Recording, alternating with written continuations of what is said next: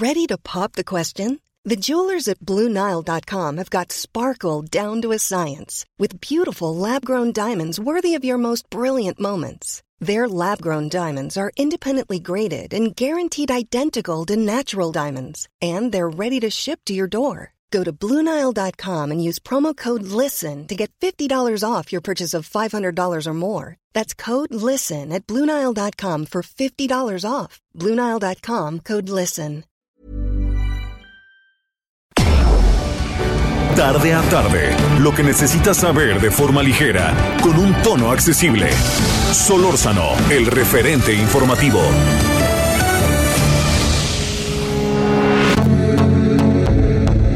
Resumen informativo.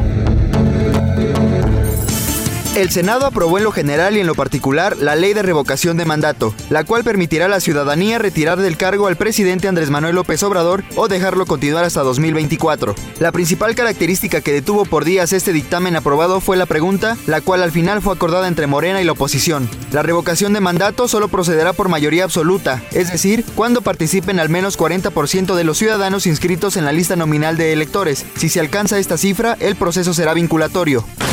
El presidente Andrés Manuel López Obrador criticó que los senadores del PAN recibieron ayer al líder del Partido Conservador Español Vox, Santiago Abascal. El presidente comentó que este tipo de organizaciones son autoritarias, clasistas, racistas y corruptas. La Ciudad de México entrará en semáforo amarillo por coronavirus a partir del 6 al 12 de septiembre, informó el gobierno capitalino. El titular de la Agencia Digital de Innovación Pública, Eduardo Clark, señaló que se ha reportado una disminución en los contagios por cuatro semanas consecutivas, por lo que las medidas por este color serán válidas dos semanas. Finalmente, el funcionario informó que a partir del próximo lunes, los establecimientos mercantiles o actividades cuyo giro principal sea la venta de bebidas alcohólicas y salones de fiesta podrán operar con un aforo máximo del 50%.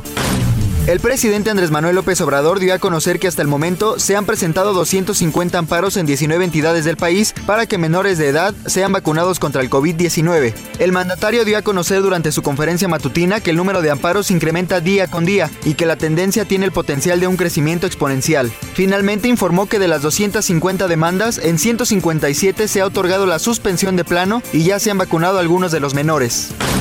El gobernador electo de Sonora, Alfonso Durazo, informó mediante su cuenta de Twitter que dio positivo a coronavirus y que tiene sintomatología leve. La toma de protesta de Durazo Montaño como nuevo gobernador de Sonora está programada para el próximo lunes 13 de septiembre. La Fiscalía General de la República detuvo y puso a disposición de un juez federal a ocho ex elementos de la Policía Federal relacionados con la masacre de presuntos integrantes del cártel Jalisco Nueva Generación ocurrida en un rancho de Tanguato, Michoacán, en mayo de 2015. Entre los exagentes federales que ya tienen orden de aprehensión se encuentra Álvaro Cuauhtémoc Serrano Escobedo, titular de la Agencia Estatal de Investigación de la Fiscalía General de Justicia de Chihuahua, quien ya es considerado prófugo de la justicia. Los remanentes del huracán Ida provocaron lluvias históricas en la costa este de Estados Unidos con saldo de al menos 40 muertos y severos daños materiales principalmente en Nueva York, Nueva Jersey, Pensilvania y Connecticut. El presidente Joe Biden señaló que el daño indica que la crisis climática ya está aquí, lo que constituye grandes desafíos para nuestro tiempo. Esperamos sus comentarios y opiniones en Twitter. Arroba Javier Solórzano arroba Javier Solórzano.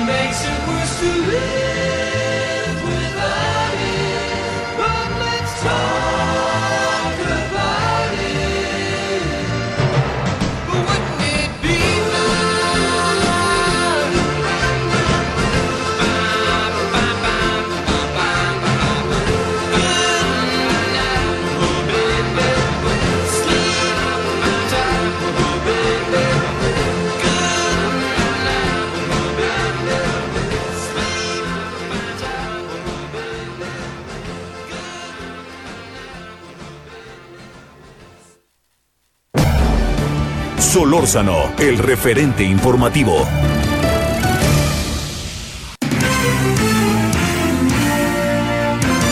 Esperamos sus comentarios y opiniones en Twitter. Arroba Javier Solórzano. Arroba Javier Solórzano.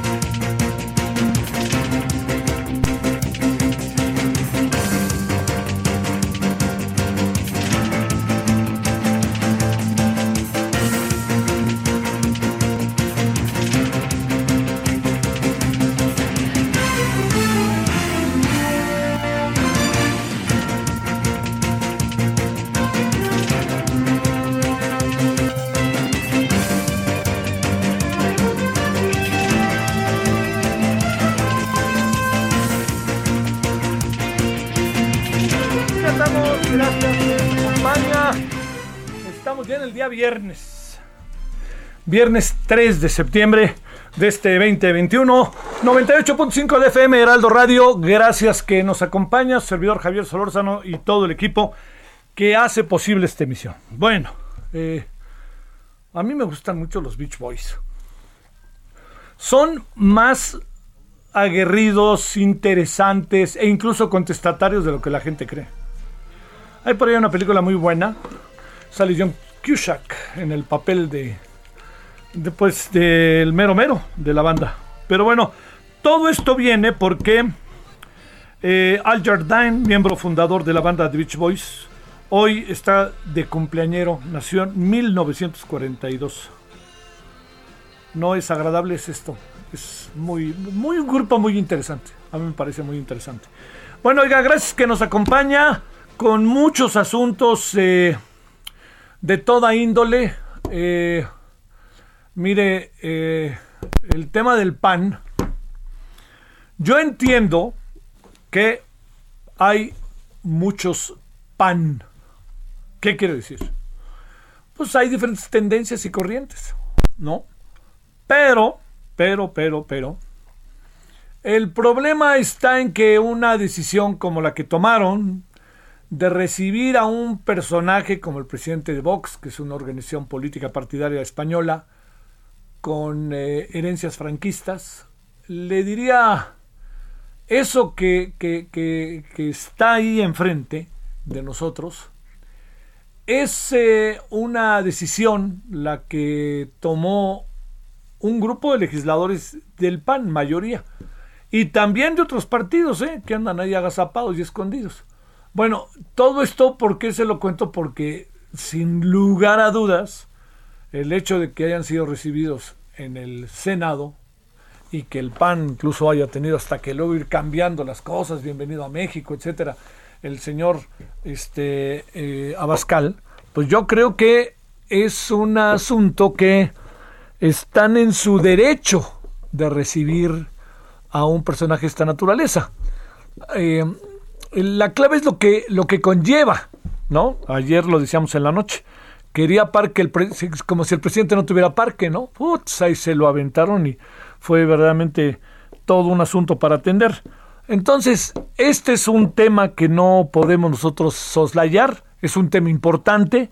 es un tema que coloca al Partido Acción Nacional más allá de los que se han deslindado, como Gustavo Madero, eh, como Javier Lozano, incluso también, bueno, Javier Lozano está ahí, no sabemos PRIPAN, pues, pero bueno. Eh, bueno, gente que salió y dijo, Felipe Calderón, ¿no? Como sea, pues ya tampoco está en el PAN. Pero son fundados, no son fundadores, pero son hombres que de origen, hombres, mujeres, eh, que de origen están ahí.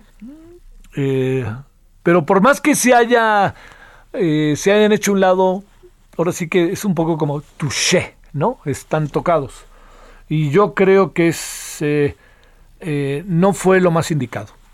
He visto ahí en redes que dicen, bueno, también Martí Batres recibió en su calidad de legislador a parte de, las, de, la gente que durante mucho tiempo estuvo en la ETA, etcétera, etcétera. Sí, ¿no? Y, e igual sería de, para señalarse, ¿eh? No creo que se señala solo de un lado.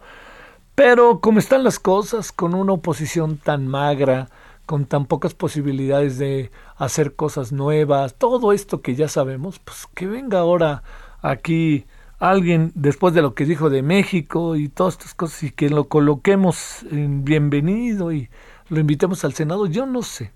No, bueno, lo invitó la que quede claro los panistas. Al rato vamos a hablar de ello, si le parece. Bueno, esta es una parte de lo que hoy tenemos. Hay muchas otras cosas de las cuales vamos a estar hablando. Ya se aprobó la revocación de mandato, que era como una obsesión. La pregunta está interesante, porque además no acabó siendo la pregunta que querían, pero ahí está, que yo creo que eso es importante. Eh, obviamente las reacciones que tuvo el presidente respecto al tema de lo del PAN, eh, y también eh, de algo que inmediatamente vamos a conversar, ¿no? Que este el presidente dijo ya algo que no comparto. Dijo que los amparos para que los niños sean vacunados contra el COVID forma parte de toda una este, ¿no? de una organización o de todo un trabajo coordinado para atacar al, gobierno y a la 4T. Ay, señor, señor.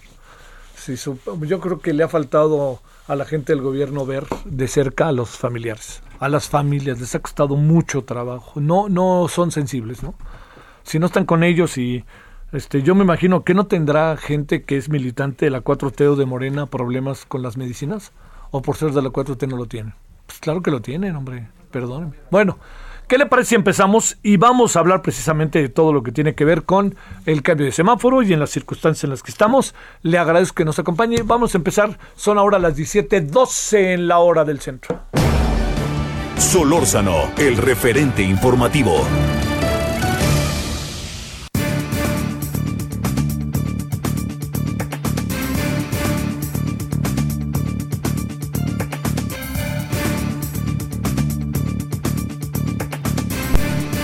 Bueno, le quiero agradecer, la verdad cada vez que lo buscamos, eh, a mí en lo personal me ayuda mucho y estoy cierto que también al, público que nos escucha, para tener miradas ¿no? sobre el tema de el COVID, por dónde van, números, estrategias, lo que está pasando, decesos, contagios, eh, todo eso. Bueno, le quiero agradecer a Javier Tello, quien es médico cirujano y analista en políticas de salud. ¿Cómo estás, Javier? Te saludo con gusto. Buenas tardes. ¿Qué tal, Javier? Buenas tardes. Qué gusto el saludarte. El gusto es nuestro. A ver, eh, vamos ahí como revisando las cosas. Primero, eh, ¿deben vacunarse los niños? Eh, vamos a partir de lo que dijo ya en la mañana el presidente, que todos son acciones concertadas, etcétera, etcétera. ¿Deben vacunarse? Incluso estoy cierto que pudiste haber visto este podcast de una niña en la que le pide al señor Gatel que, que lo puedan vacunar, etcétera. Bueno, la respuesta breve, sí tienen que vacunarse. Yo no entiendo realmente esta postura. Y perdóname, Javier, ya me parece realmente un verdadero absurdo que estemos, que casi directamente acusando a la niña de ser parte de un complot de algunos intereses. Ahora sí, ¿de qué estamos hablando? Estamos hablando de complots oscuros, de farmacéuticas que quieren vender. Por el amor de Dios, estamos hablando de una sola marca de vacuna y que si acaso se va a beneficiar con un poco más de, este, de alguna cantidad que, que ingrese por, por estar protegiendo a estos niños. Eso en el hipotético caso de que nosotros estuviéramos pagando realmente por esas vacunas. Mira, lo que ocurre, eh, y, quiero yo ser muy claro con esto, es que está ocurriendo un, una muy mala concepción del el costo de la economía, de lo que se llama economía de la salud. Y voy a poner un ejemplo rapidísimo, rapidísimo, ¿sí? Venga En economía de la salud, tú alcanzas a ver hasta dónde es necesario pagar para obtener un beneficio. Y eso, eso se entiende. Les voy eh, un ejemplo de ello es la vacuna de la influenza, que por cierto nos tenemos que poner todos a partir de octubre. El gobierno compra una vacuna que protege contra tres cepas de influenza, mientras que en el sector privado puedes encontrar una que protege de cuatro cepas. Si una es mejor que la otra, no, no es que sea mejor que la otra, sino que una es más completa, pero se ha demostrado que el número de neumonías producidas por el, eh, por, eh, por, influenza, por ponerte una vacuna de tres cepas, no necesariamente es tan importante como para pagar por la de cuatro cepas, y esto se admite a nivel mundial. Eso, eso es tener una decisión de farmacoeconomía. Pero en la misma decisión de farmacoeconomía, tú decides que tienes que vacunar a los niños contra sarampión, rubiola, tosferina, tétanos e influenza para que no se mueran de esas enfermedades. ¿Qué crees, Javier? Llevamos más niños muertos de COVID que de todas las enfermedades que te mencioné juntas en el, en el último año. Oh, las, oh. las, otras, las otras son enfermedades prevenibles por vacunación y COVID también es prevenible por vacunación. Lo que estamos haciendo aquí es apostarle a lo que cuesta menos, que, que se descaren y que lo digan, porque si somos capaces de acusar a un extraño complot cuando una niña de 12 años está pidiendo ser vacunada porque tiene diabetes tipo 1, vaya, pues entonces que lo digamos, mira, lo que pasa es que no quieres gastarte unos millones de dólares más en proteger la vida de estos niños y yo quiero saber entonces cuál va a ser tu número mágico. Cuando sí tengamos 1.200 niños muertos, 5.000 niños muertos, cuando, eh, Javier, en años no ha muerto un niño de sarampión en México. No conocemos lo que significa la difteria, ¿sí? No conocemos el, eh, eh, este, ningún eh, muerto por, por, por rubiola. Uh. Es un absurdo de decisión, ¿sí? A ver, oye, este, ah, a ver, vamos, a, vamos a ver esto, digamos, no, no, tiene mucho sentido, como bien apuntas, en anotar a, a esta niña y a muchos otros niños que están en esta circunstancia eh, la respuesta del presidente es hasta cierto punto como fuera de lugar, diría yo, ¿no? Eh, eh, es completamente fuera de lugar, es querer llevar la, la, conversación a una cancha que no es la que corresponde. A mí que me gustaría, o sea, a mí que me gustaría, a mí me gustaría que mi gobierno dijera, como la vacuna ya está aprobada por COFEPRIS para uso de emergencia, ya estamos vacunando y protegiendo a todos los niños menores de, digo, de 12 a 17 años. Y si el día de mañana la vacuna está aprobada en niños mayores de 6 años, México va a ser el país que primero la va a, aplicar. Vamos a ser el país de vanguardia porque nos vamos a preocupar, porque después de 260 y tantos mil muertos oficiales, por lo menos los niños no sean los que vayan a morir. Y que reconozcan el problema que tenemos los hospitales infantiles topados en sus áreas de, cuidados críticos. ¿Qué es lo que estamos esperando, Javier? Que realmente empecemos a tener una o dos mutaciones adelantes, una que nos tome desprevenidos y que sea particularmente letal en los niños, entonces sí vamos a tomar una decisión. Oh.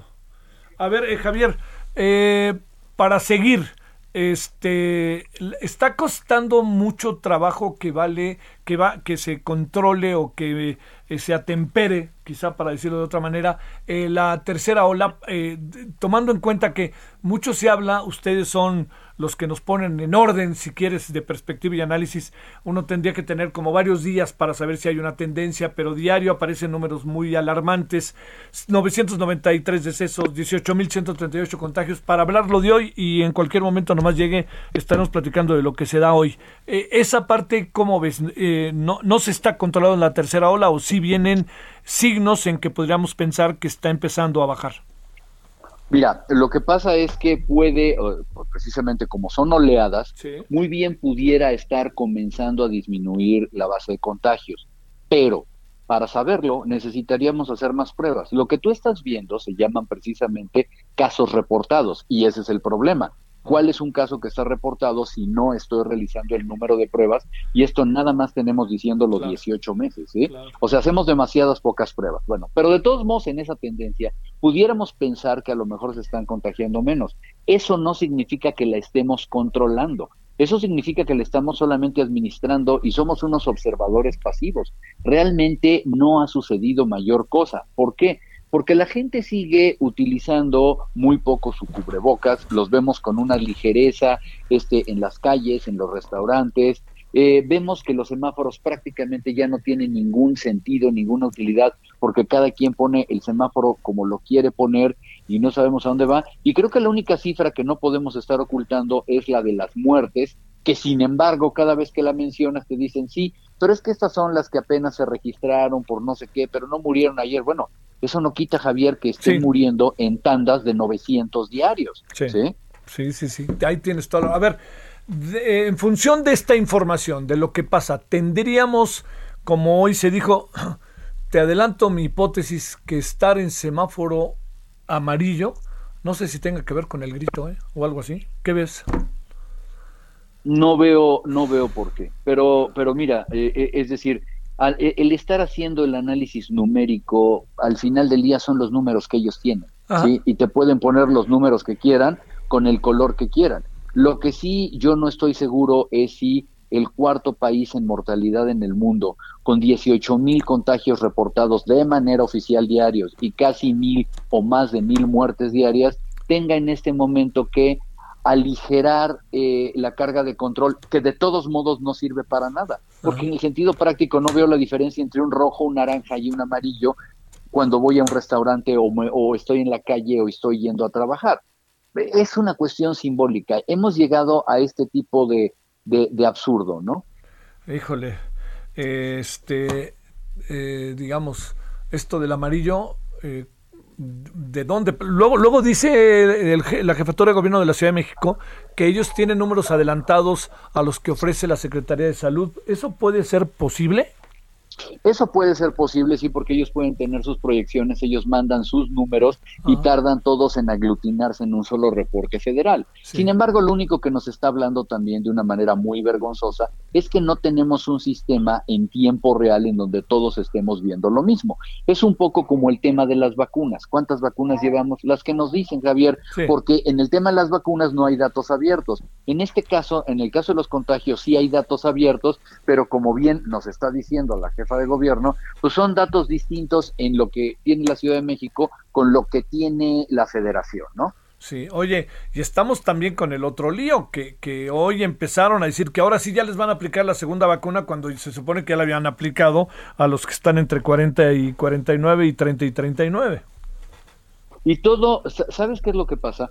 Que, que, como lo escribía yo el otro día, al, al, faltar este sistema de rastreo, hay muchas cosas que no sabemos de las vacunas.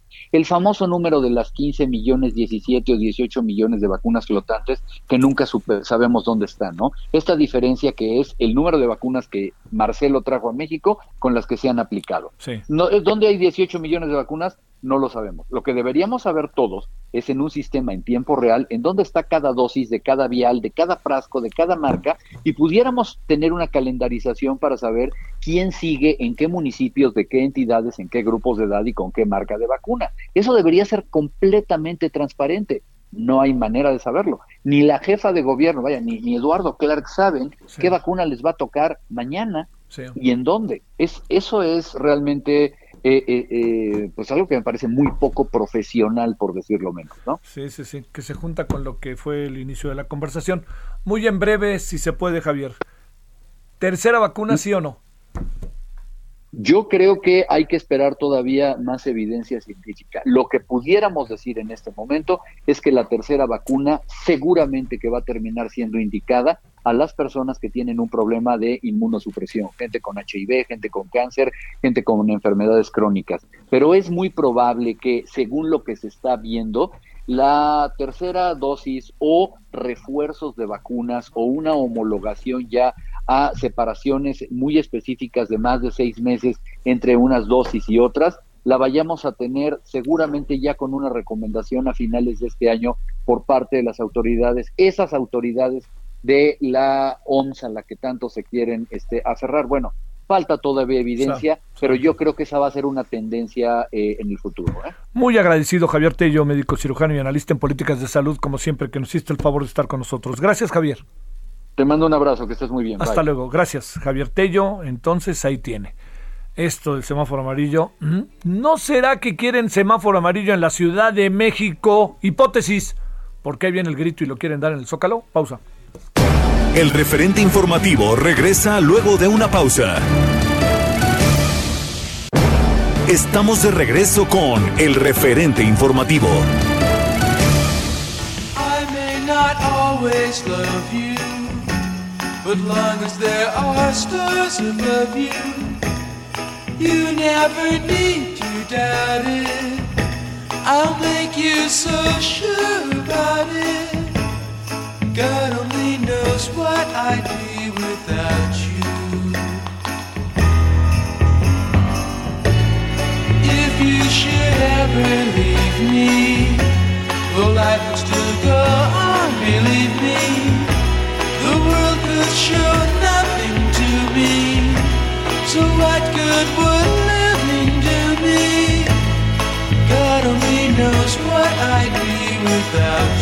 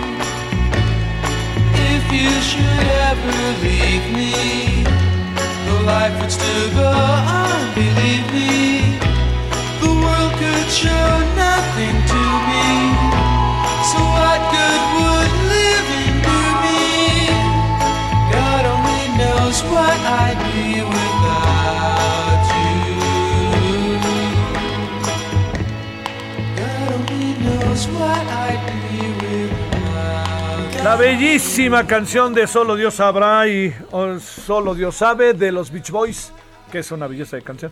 A lo mejor la he visto en varias películas esta canción. La, la he escuchado, perdón. La he escuchado en varias películas. Hasta donde entiendo, hay una película que se llama Love Actually, muy inglesa, que sale, que un repartazo, ¿eh? es palomera navideña. Sale Liam Neeson, sale Hugh Grant, sale Emma Thompson.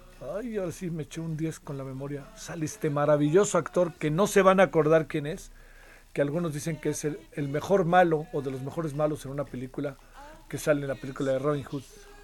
Ac- eh, Aikman, bueno, lamenta- lamentablemente ya falleció, pero un actoras.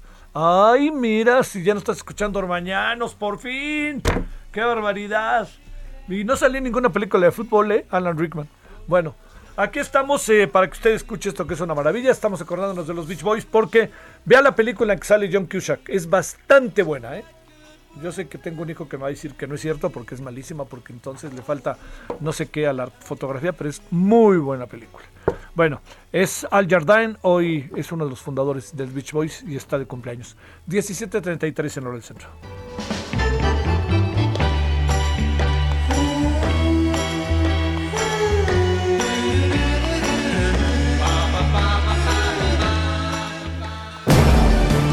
Solórzano, el referente informativo.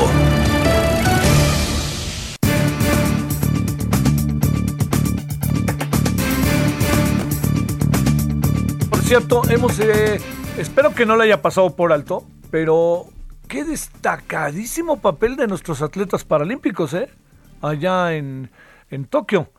Están superando su mejor participación que fue en Londres, en 2012. Realmente, ¿eh? una extraordinaria y se acaban mañana los Olímpicos, pero lo que sí le digo es este no perdamos de vista que, que han hecho un trabajo simplemente excepcional.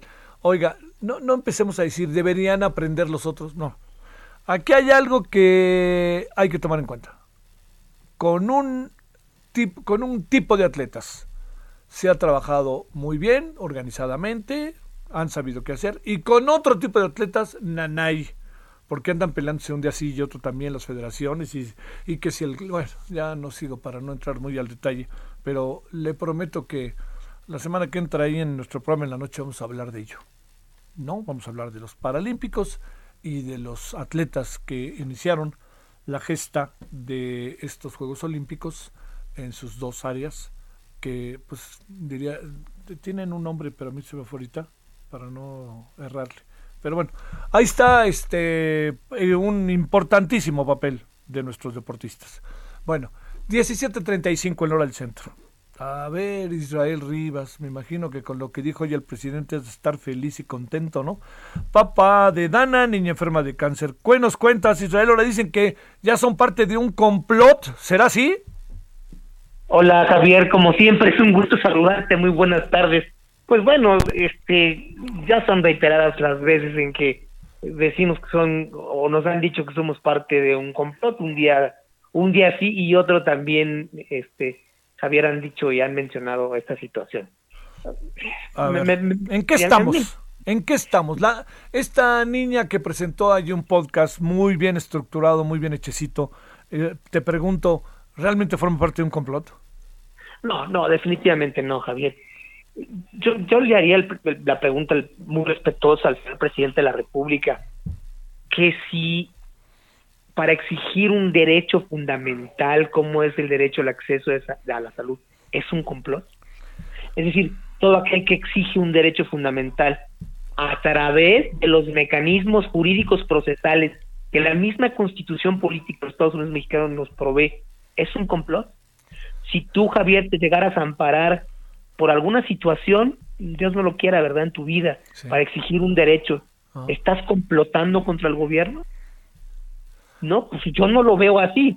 Yo lo que creo, y como te lo he dicho muchas veces, parece que la paranoia dentro del eh, gobierno crece cada día más Ajá. y eso no permite el reconocimiento de los problemas y por lo tanto no permite la solución de ellos. Te voy a decir, por ejemplo, que tú dices que se ha anunciado muchas veces el que ya se compran los medicamentos, que ya Sí, están sí, ahí. sí. No, bueno, ¿Sabes espérame. A ver, yo siempre te cito. El presidente les ha dicho, creo que ya ocho veces, que ya están los medicamentos y las autoridades de salud creo que van por el número 28, ¿no? Pues así es, y, y no hay nada. ¿Sabes qué porcentaje se ha distribuido? Sí. El 1.3%. Pa- y Textualmente ellos, ¿eh? o sea, ellos lo han dicho, 1.3%, aquí entre nos no lo dicen públicamente, pero son las cifras de ellos mismos. Es decir, ni siquiera pueden con el paquete de la distribución, Javier. Es, me, me- parece que muy complejo que eh, a tres años, platicaba yo ayer con alguien de, de esta problemática, o más de tres años, no se pueda llegar a una solución. ¿Te acuerdas de, de que solicitamos hace menos de un mes esta eh, que nos transparentaran los, los convenios eh, y, y los contratos con las Sí, farmacéuticas? sí, sí, pues nos, re- nos rebotaron con el Insabi y, se- y, y es la hora en la que no nos los dan y vueltas y vueltas, ¿no? A mí me parece una profunda responsabilidad. Yo no creo, por ejemplo, hoy que, que la hija del señor Pedro Treana ahí en Jalapa, que tenía un osteosarcoma y que en su momento, ella se amparó y que en su momento hicieron falta algunos medicamentos como la ciclofosfamida y que murió ayer en la noche, esté complotando contra el gobierno federal. Eh, esta, esta niña Israel es la que mandó el podcast. No, no, no, no. No, es otra, ¿verdad? No, es otra, sí. eh, La niña que, eh, digo, o sea, finalmente el papá de, de, de esta niña que falleció tenía como mucho contacto con los papás de niños con cáncer ahí en Veracruz Claro. y, y, y- y lideraba un poco ahí el movimiento. Pero pues yo no creo que ella haya estado complotando este contra el presidente. ¿eh? No, yo no. creo que estaba salvando su vida ni su papá, que la amparó también, porque papá es abogado y, respetos para, para Pedro Triana y, y un más profundo pésame porque yo no, no sabría qué que, No, que se claro, siente. sí, claro. Sí, sí, sí. El dolor que está pasando hoy, en este momento. Ayer falleció su niña. Sí, en la noche parece, ¿no? Parece Sí, en la sí. noche. Sí, sí. Oye, Yo no creo que ella haya estado complotando contra el presidente de ninguna manera. ¿no? dice que nadan de sincronizado y que este, están poniendo de acuerdo y que solamente son unos estados. La verdad que a mí, a mí, a mí, a mí no, no me gustó. Así, ya sabes que yo no soy anti López Obrador, mm, me importa poco mucho lo que me digan por eso, pero lo de ayer, del- lo de hoy en la mañana del presidente, sí realmente lo oí y dije, ouch, ¿no? Qué necesidad, ¿no?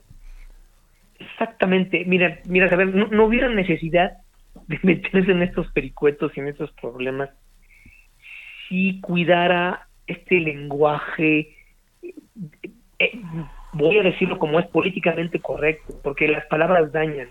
más proviniendo de la autoridad, que son ellos los que están en el ejercicio del poder, son ellos que, quienes deben de tener este tacto Sí. tan cuidadoso en la expresión, porque porque sí hay gente enferma, porque sí hay gente que como tú lo sabes, está perdiendo la vida por el desabasto de medicamentos y que hay que ser muy cuidadosos con esos temas, más allá de todas las visiones ideológicas o electorales que pueda tener un gobierno, ¿no? Porque se trata de una cuestión profundamente humana y creo que mm, ahí es donde no están demostrando sinceramente esta humanidad con, con, con, con quienes están pasando momentos muy complejos o pasaron momentos muy Sí, complejos. sí, Yo te puedo decir que la hija de Pedro se quedó sin ciclofosfamida Ajá. hace más de un año y medio, ¿eh? Sí. Y, y, y- y hoy está viendo las consecuencias de esta situación, ¿no? Hasta ¿Cuántas, cuántas eh, personas que tú alcanzas a tener eh, reporte después del trabajo que han hecho, de cómo se han ido uniendo muchos padres y madres de familia? ¿Cuántos niños estarán en circunstancia como la que estaba, como la niña que lamentablemente falleció anoche? Mira, así a mi alcance, y graves en este momento, por una recaída, te puedo decir más de 10, ¿eh? 15, pero sí muy cercanos a mí. Así, muy cercanos compañeros de Dana, compañeros, o sea, muy, muy cercanos. Ah, Otros tantos que no conozco, digo, y, este, y que, y que sé por oídas, y que la cifra puede aumentar a 50, 60, de mi entorno aquí, cerquita, digamos, en el Sí. hospital Federico Gómez, ¿no? Y en el 20 de noviembre, que es donde más conozco gente, ¿no?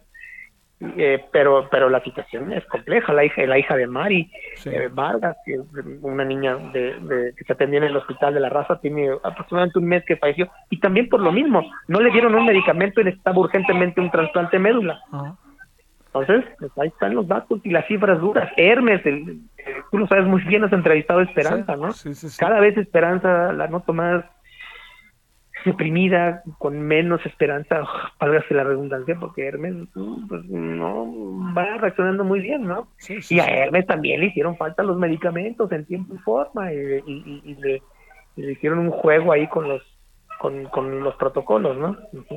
Entonces, te puedo decir más cristal que le volvió a salir el tumor en el ojo, ya no teniendo ojos, ya ciega, esta niña que quedó ciega, ¿no? y ahora está en radioterapia también, y te puedo decir así muchos casos, Tania. Nos pasaríamos todo tu programa hablando de caso por caso de los, los tantos que conozco, el hijo de Juanita el 20 de noviembre, y así me la puedo pasar. De aquí de la Ciudad de México me puedo ir a Chiapas, me puedo ir a Oaxaca, bueno. y, y, la cosa aumenta drásticamente. Eh, va de nuevo la pregunta, ¿se vislumbra algo o pues ya el complot ha ido creciendo? Porque originalmente eran niños con cáncer, niñas con cáncer y ahora ya sumamos a los que se quieren vacunar. Pues este, yo creo que pues va a ir aumentando, nosotros lo hemos dicho, no, no, no, no tenemos nada contra ningún gobierno, pero si no se hacen valer los derechos fundamentales de los niños y de las personas, pues nosotros tenemos que recurrir a las instancias correspondientes, ¿no? Porque no estamos tomando, Javier, Javier, te quiero aclarar algo, y el presidente lo debe entender, no estamos tomando un fusil, una ametralladora para ir a exigir por medio de la violencia derechos, no lo estamos haciendo, estamos recurriendo a las instancias que provee la justicia. Yo creo que no se debe molestar el presidente si se ampara a la gente por no cumplir con un derecho, ¿no? O sea, porque, porque quien lo debe de cumplir está fallando, Sí, pues. básicamente. Sí, sí, sí, sí, sí. ¿no? Es, un- es una exigencia eso de que no se amparen, porque quieren que entonces que recurramos a la Virgen de Guadalupe, lo digo con mucho respeto, y vayamos a la Basílica y le pidamos a la Virgen que por favor haga de llevar los medicamentos de manera milagrosa. Yo creo que no es el mecanismo. Te mando saludos como siempre y el agradecimiento Israel que has estado con nosotros. Gracias, gracias Javier, un fuerte abrazo para ti y el auditorio. Buenas tardes. Buenas tardes. Pues ahí está una opinión sobre este tema que sabemos que, que, que nos trae, nos trae muy, no, no nos trae bien como sociedad, porque ante un tema tan importante como es el tema de la salud, andamos este pues el- miradas totalmente diferentes, ¿no? Y realidades diferentes, no solamente miradas. 1744 en hora del centro. Solórzano, el referente informativo.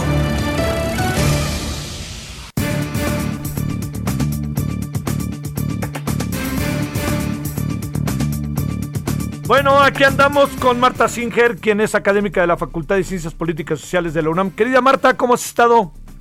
¿Qué tal? Mucho gusto, buenas tardes, muchas gracias por la convocatoria y estar con ustedes. esta Al tarde. contrario, es un gusto. A ver, Marta, ¿cómo podríamos ver, encuadrar en, en- en la mayor, en, el mejor de, de las perspectivas, para no caer en ismos, este, en filias y fobias, eh, esto que hizo ayer el PAN? Que esto que hicieron un grupo de senadores del PAN en el Senado de la República Mexicana al recibir al ultraderechista presidente de Vox.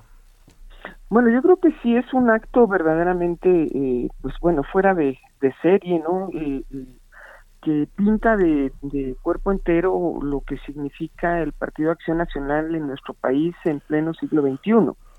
Y si bien muchos panistas han intentado deslindarse de esta, eh, eh, pues de este evento, de la firma de este documento fuera de, de foco y de eh, pues los vínculos estrechos que tienen con un partido tan lamentable como es eh, Vox, el Sí. partido español, eh, a pesar de, de- de- de que muchos panistas han marcado sus distancias eh, y algunos incluso, bueno, pues eh, explican en ese distanciamiento eh, las diferencias que, que, que todos hemos visto que existen dentro de del Partido Acción Nacional, bueno, pues eh, tampoco nos debe de llamar a sorpresa, ¿no? Eh, los vínculos que los propios españoles eh, señalaron con el, cuando nació este partido y comenzó a crecer en, en España, los vínculos que ellos destacaron con el Yunque mexicano y con, con estas asociaciones, organizaciones secretas eh, de derecha radical y que tienen pues las posturas más reaccionarias y sobre todo eh, pues más lamentables en el, en el mundo contemporáneo, ¿no? Contra las luchas de las mujeres, contra eh, los, los derechos reproductivos, contra eh, el matrimonio de personas del mismo sexo, contra los inmigrantes, con, eh, contra la eutanasia, en fin, un conjunto de, de- de temas que eh, eh, los colocan verdaderamente en el pensamiento más eh, eh, anquilosado eh, y que sin embargo pues siguen teniendo algún éxito eh, en, en- términos incluso electorales y bueno en España decía yo eh, los vincularon con con el Yunque y como sabemos pues el gobierno de Vicente Fox en su momento fue eh, identificado en sus nexos con con esta organización de ultraderecha radical, lo mismo que en cierto sentido el calderonismo, ¿no? Entonces, bueno, no es una novedad que el PAN esté cerca de esas posiciones retrógradas Oye, y, y. Marta, la, la han, han sacado, digamos, en todo este toma y daca que, que hemos vivido con esto, que sí es de lo más inopinado que hay, este, te pregunto, la, la, eh, hay- han sacado cosas de visitas que le hicieron o recibió Martí Batres a grupos o a personajes que estaban ligados a la ETA. Este, hay, hay como un comparativo, ¿qué debe de hacer el Senado? ¿Cómo debemos de ver estas cosas? Bueno, yo creo que no tienen comparación. Yo no no recuerdo y no no conozco ese ese ejemplo que, que pones, pero este desde luego que bueno pues el ETA es un grupo eh, que ha eh, optado por las armas en sus luchas libertar libertarias, ¿no? Sí. Eh, eh, defendiendo derechos eh, eh, derechos de las personas pero el caso de Vox es justamente lo inverso, ¿no? Ajá. Es la cancelación de las libertades. Pero bueno, en todo caso, me parece que eh, eh, eh, es, es muy difícil medir hoy en día eh, esto que es el intervencionismo, ¿no? De las ideas, lo que en el siglo XIX pues se preocuparon de, de, de de cuidar que eh, las ideas extranjeras, ¿no? Decían en esos años, Sí, sí, eh, sí. invadieran eh, eh, a las a, a- a las conciencias nacionales. Pues eso hoy en día es, es digamos, eh, no se necesita estar físicamente en un sitio para eh, eh, pues tener el acceso a eh, eh, el mundo cotidiano, ¿no? Sí. Está en todos nuestros poros, ¿no? Todo el tiempo el, el cruce de las ideas, de la información, de los, eh, en fin, eh, de los vínculos y de los nexos, no solo eh, eh, que se ven, sino también otros que no se ven y que tienen que ver con, con, con el fondeo de recursos, ¿no? Con, con el dinero, en fin. Eh, creo que eso, eso es inevitable. Lo que me parece que ahora es muy significativo es el costo político que esto va a tener para el PAN, un partido que se había colocado en el imaginario colectivo como capaz de hacer alianzas con el centro, Sí. incluso con la izquierda, ¿no? Y que eh, coloca a un grupo enorme de la población que eh, incluso decidió votar en las recientes elecciones por esa alianza eh, como oposición a Morena. Bueno, yo creo que ellos, digamos, ese grupo ha quedado totalmente fuera de lugar cuando se destapa, ¿no? Esta alianza eh, de eh, la fuerza panista con una fuerza política del calibre eh, reaccionario que es Vox, ¿no? Sí, claro. Eso me parece que es, es sin duda el, eh, eh, muy significativo y bueno, eso va a tener costos políticos para eh, las alianzas eh, que se están ya eh, eh, gestando con vistas a la sucesión presidencial en nuestro país, ¿no? Sí, claro. Yo te ponía el ejemplo, Marta, porque pues ahí anda en las redes y yo supongo que también forma parte de intentos de defensa de lo que han hecho, que yo me da la impresión de que en la medida en que pasan ahora sí que las horas, no sé si lo compartes, este Marta, más allá de lo que diga el presidente, este lance les está saliendo carísimo. ¿eh? carísimo, carísimo, carísimo, ¿no? Es, eh, eh, bueno, pues es recordar eh, públicamente quiénes son, ¿no? Digamos, este, eh, eso es, es muy importante, ¿no? Eh, eh, luego en nuestro país la memoria es muy corta, ¿no? Sí, claro. y, y- y se perdona y se olvidan eh, las peores atrocidades y, y porque bueno pues eh, no sé por qué pero pero en todo caso pues sin duda esto eh, los los los muestra de cuerpo entero no y y y, y sí eh, pues va a tener consecuencias muy serias no Sí. Oye, Eh, eh. ¿encuentras divididos a los panistas ante esta situación o, o al final? Eh, eh, los panistas han estado divididos hace muchos, muchos años, ¿no? Ajá. Este, quizá los jóvenes hoy no se recuerdan de aquella salida eh, en los en los setentas y luego en los ochentas, ¿no? Eh, personajes importantes como eh, todavía circulan por ahí como Bernardo Batis, ¿no? Eh, Claro. panistas eh, importantísimos que dejaron eh, el partido eh, Acción Nacional al sentirse eh, traicionados justo por el arribo y el predominio de estas eh, eh, de este sector ultraderechista que estuvo presente desde el surgimiento mismo del PAN, ¿no? Ahí, eh, cuando el PAN nació en, en- en los años del cardenismo, eh, convocó a, a grupos eh, sumamente oscuros, junto con otros que pensaban en eh, construir una nueva ciudadanía, ¿no? Moderna. Y esa división siempre ha estado presente, siempre ha sido motivo de, de conflicto interno. Y bueno, pues desde los setentas, eh, cuando los grupos empresariales chocaron con, con Echeverría, y, después en los ochentas, cuando ya la reforma política los colocó en la necesidad de que tomaran posición frente a, a, la vida política y dejaran de vivir a la sombra de los sabores del priismo, eh, eh, ahí eh, surgieron divisiones o esas divisiones se hicieron más visibles y eh, eh, han estado presentes todo el tiempo, ¿no? No en balde, eh, Vicente Fox llega a la presidencia eh, cobijado por los amigos de Fox, ¿no? Eh, donde el PAN tuvo un papel como partido, pues bastante secundario. En fin, este, el PAN es un, un, una- un cascarón que hoy en día arropa sobre todo a esa eh, eh, a ese sector eh, muy conservador de nuestra sociedad y eh, bueno pues difícilmente pueden sacudirse esa esa realidad no Marta Singer, académica de la Facultad de Ciencias Políticas y Sociales de la UNAM, te mando un saludo y el agradecimiento. Buen viernes. igualmente muchas gracias mucho gusto y saludos a toda la audiencia y a Gracias. ustedes por. Muchas gracias. Oiga, ya nos vamos eh, a ver qué tenemos para hoy. En la... Bueno, tenemos los temas que hemos tratado. Tenemos el tema del PAN, tenemos 14 mil y tantos, este, 14 mil y 14.175 por ahí el número de personas contagiadas, arriba de 600 el número de personas lamentablemente fallecidas en lo que corresponde a ayer hoy. Bueno, tenemos varios temas hoy. Tenemos, oiga, ¿sabe a quién vamos a entrevistar hoy? Espero que ahora sí nos vean los de esta cabina. Al Jimmy Lozano, ayer en la noche. Hasta aquí, Solórzano, el referente informativo.